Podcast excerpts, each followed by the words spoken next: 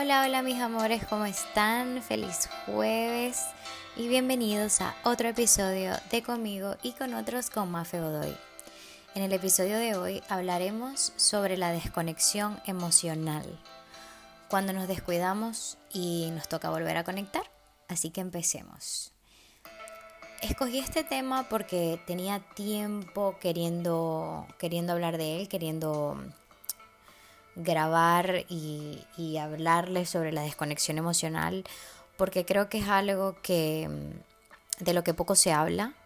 Siempre se habla de expresarse. Yo soy la primera que, que, fomenta la comunicación en pareja, en relaciones, todo tipo de relaciones. Pero sí es verdad que poco se habla de cuando desconectamos emocionalmente para intentar aliviar el dolor o la incomodidad. Sí es verdad que en algunos momentos puede ayudar. Nos puede ayudar a, a sentirnos mejor, a que eso que estamos viviendo no nos afecte y no nos paralice sobre todo, ¿no? No nos paralice los pies y nos... Per digamos que es como que yo siento que cuando las personas desconectan emocionalmente, es un escudo protector a lo que sea que estén viviendo en ese momento. Normalmente desconectamos de emociones negativas, de cuando tenemos una ruptura, intentamos buscar maneras de evadirnos y así no sentir. Salimos con nuestros amigos, hay personas que cuando terminan con una pareja, no sé si les ha pasado a ustedes o a personas que tienen alrededor, que de repente ven a esa persona salir con mil personas más. Y es como que hoy quedo con uno, hoy quedo con otro, mañana estoy con uno, mañana estoy con otro, para desconectar, para evadirse, para no sentir, para no pensar. Pero lo malo de este tipo de situaciones es que cuando llega el momento en el que estás en tu casa y estás solo, van a venir estos pensamientos y van a venir estas emociones que estás intentando tapar. Yo siempre digo que las emociones son como el sol y brillan y así tú quieras esconder que es de día, la luz va a entrar por cualquier huequito. Las emociones son igual. Así tú intentes tapar el sol, vas a ver que hay luz y no puedes tapar el sol con un dedo. No puedes intentar evitar sentir cuando las emociones y el cuerpo es sabio. Y va a buscar la manera, créanme, va a buscar la manera de avisarte que algo no anda bien. El cuerpo normalmente cuando evitamos sentir o evitamos, em, digamos, el sufrimiento emocional, va a mostrarte por cualquier forma que tienes que vivir el duelo. Y creo que esto ya lo hemos hablado en otros episodios, que pasa también mucho con el estrés, pasa también mucho con la ansiedad, que bueno, también tiene su carga emocional fuerte, ¿no? Que empecemos a sufrir de insomnio, estamos más irritables de lo normal, las comidas nos cae pesado, o comemos demasiado, o comemos muy poco viene esto, estos atracones, ¿no? El comer emocional que comemos y comemos y comemos y no sentimos saciedad. Es como llenar un vacío que dejó esa persona o que dejó esa situación o que dejó esa cosa o whatever, lo que sea que ustedes estén viviendo. Intentamos llenar ese vacío con cosas que nos hagan evitar pensar en eso que estamos sintiendo. Y el comer es una, digamos que yo siento que es una de las, de las más fáciles y de las más accesibles maneras de, de la desconexión emocional. También el salir, el beber, el, el, el, trabajar, por ejemplo, hay personas que se evaden emocionalmente metiéndose de cabeza al trabajo y no se permiten vivir o no se permiten tener un momento para sí mismas. Entonces, la desconexión emocional es algo que aprendemos. Yo siempre digo que eso es como una herramienta que se aprende en, en, la vida a, a raíz de que vas viviendo cosas, Pasa mucho, por ejemplo, con los niños que tienen unos padres conflictivos. Ellos van a buscar la manera de evadirse de ese momento y se ponen a jugar con algo, e intentan buscar la desconexión emocional, porque es una herramienta de afrontamiento. Hay personas que enfrentan la situación, hay personas que gritan, hay personas que lloran, hay personas que comen o hay personas que simplemente desconectan y dicen, a mí no me pasa nada, yo no siento nada, yo estoy bien, yo estoy bien y siempre nos ponemos una careta y queremos mostrarle al mundo que nada nos afecta, lo cual es mentira. Eso es una de las mentiras más grandes, Dios mío, que a veces decimos que las cosas no nos afectan y que siempre estamos bien. Y se los digo yo, que yo soy la primera, que siempre tengo una sonrisa, que siempre estoy súper positiva y que creo que en otras ocasiones también se los he comentado así como soy muy intensa, eh, he aprendido con los años a expresar cómo me siento, aunque todavía soy, estoy en proceso de aprender porque nunca se deja de aprender, pero es un proceso, es un proceso como todo, como el amor propio, es un proceso como el escuchar a tu cuerpo, es un proceso como el aprender a comunicar, el aprender a decir que no. Al final todos tenemos algo que trabajar, todos venimos a este mundo con algo que trabajar. Y así como a unas personas les puede costar eh, demostrar afecto, a otras personas les puede costar decir que no. Y bueno, la desconexión emocional es también es algo que muchas personas vienen a trabajar y que yo creo que cualquiera en algún punto de su vida que ha sufrido una crisis o una sensación de tristeza muy grande, ya sea por una ruptura o por una situación familiar o, o incluso por una enfermedad, eh, busca la manera de, de, de, evadirse y de evitar sentir lo que sea que pueda hacerles daño en ese momento. La desconexión emocional, em, digamos que por un lado puede ser positiva porque te ayuda a aliviar el dolor, pero el problema viene cuando la desconexión emocional se, se alarga en el tiempo, se prolonga en el tiempo, porque está evitando que vivamos un duelo. Entonces, la pregunta es, Mafe, ¿cómo sabemos cuál es, cuándo está bien y cuándo está mal? Es que el problema es que la línea entre bien y el mal es tan fina que es depende de cómo se lo tome cada persona. Hay veces que yo digo, bueno, imagínense, yo terminé con, vamos a ponerle un nombre así bien exótico, terminé con Dimitri terminamos nuestra relación, ruso y todo, terminamos nuestra relación así, o sea, Dimitri, mi gordo, que era, o sea, vivíamos juntos, teníamos una relación súper bonita y terminamos la relación, ¿no? Me dejó él a mí y yo estoy súper mal y, y, estoy metida en un bucle, en un limbo. Y hay un día que yo digo, mira, quiero desconectar, me veo con mis amigas, quiero eh, tomarme un vinito, comerme unas aceitunitas, estar chévere, bailar, emborracharme con mis amigas, ¿no? Estoy buscando la manera de desconectar de esa tristeza que mi gordo Dimitri me hizo sentir. Está bien en ese momento desconectar porque sabemos que esa sensación de tristeza en cualquier momento va a volver, hasta que yo viva mi duelo y pase página. El problema es cuando la desconexión emocional no te deja ni siquiera disfrutar de buenos momentos, porque también pasa, cuando desconectamos emocionalmente de algo triste, llega un momento en el que desconectamos de todo. O sea, desconectamos absolutamente de todo, de lo bueno, de lo malo, de la empatía, que también pasa, que le contamos a alguien que nos sentimos mal o que lo dejamos con nuestra pareja y como esa persona no vivió su duelo y desconectó de un día para otro, dice, ay chica, pero es que no seas tan exagerada, tampoco es para tanto, mira cómo yo estoy tan bien, mira cómo yo estoy tan bien. Uno, uno nunca puede cantar victoria cuando piensa que la desconexión emocional fue la mejor manera de evadirse. Porque va a haber un momento, como se los he dicho, en el que esas emociones van a buscar la manera de salir. Porque no se puede tapar el sol con un dedo. Ojalá fuera tan fácil. Ojalá.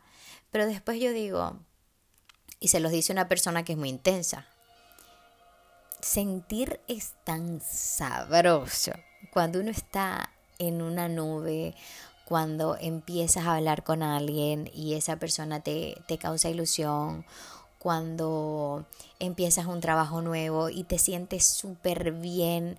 Es como una conexión que tienes contigo brutal porque te sientes con ganas, te sientes viva, te sientes con energía vital y sientes que quieres seguir creciendo.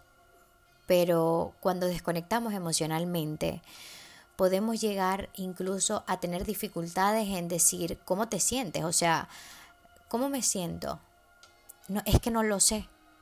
Y si no le puedes poner nombre a las emociones, va a ser muy difícil superarlo, porque eso es como cuando tú te empiezas a sentir mal y tú vas al médico. El médico te da un diagnóstico y tú tratas eso que tienes. Bueno, imagínate, te dio coronavirus, te dio fiebre, tiene, lo que tienes es un constipado, tienes gripe. Pues te dan una pastilla para gripe, te dan una pastilla para el colon, te dan una pastilla para la gastritis y atacas directamente lo que sea que te está causando daño. Con las emociones es igual. ¿Cómo trabajas tú una tristeza o cómo trabajas tú una frustración si ni siquiera sabes qué es lo que sientes? ¿Cómo trabajas tú un, un, sentimiento de culpa si tú, si tú no sabes que lo que sientes es culpa? Y la desconexión emocional muchas veces nos lleva a eso, a la dificultad de ni siquiera saber identificar las emociones que sentimos en el momento. Y lo peor es que tampoco sabemos identificar las emociones en otros. Como les decía, muchas veces la empatía se vuelve nula cuando vemos a alguien con desconexión emocional. Y ha sido una herramienta de afrontamiento que ha tenido esa persona, ha sido un mecanismo de defensa pero que al fin y al cabo te va a provocar problemas a largo plazo para conectarte contigo y con los demás.